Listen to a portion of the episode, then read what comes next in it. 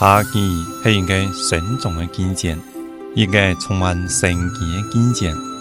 古代诗人们留下许多夏天的诗词，今日让我们一下品味诗词中留下的味道。宋代文学家杨万里通过这个作品《小词》，描绘了一幅切密的池塘花鸟图。残人无声惜细流，树阴照水爱相游。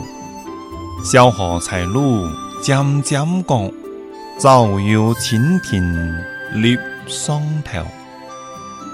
残水因为山体溪水流走而悄然无声，倒映喺水面的树荫，喜爱晴天嘅太阳。这两句中最妙嘅系诗同哀两只字，佢哋巧妙嘅从单角同四角两个角度，写出了残水同树荫别样嘅美。时时含贴到身下，荷叶刚刚从水面露出一个尖尖角。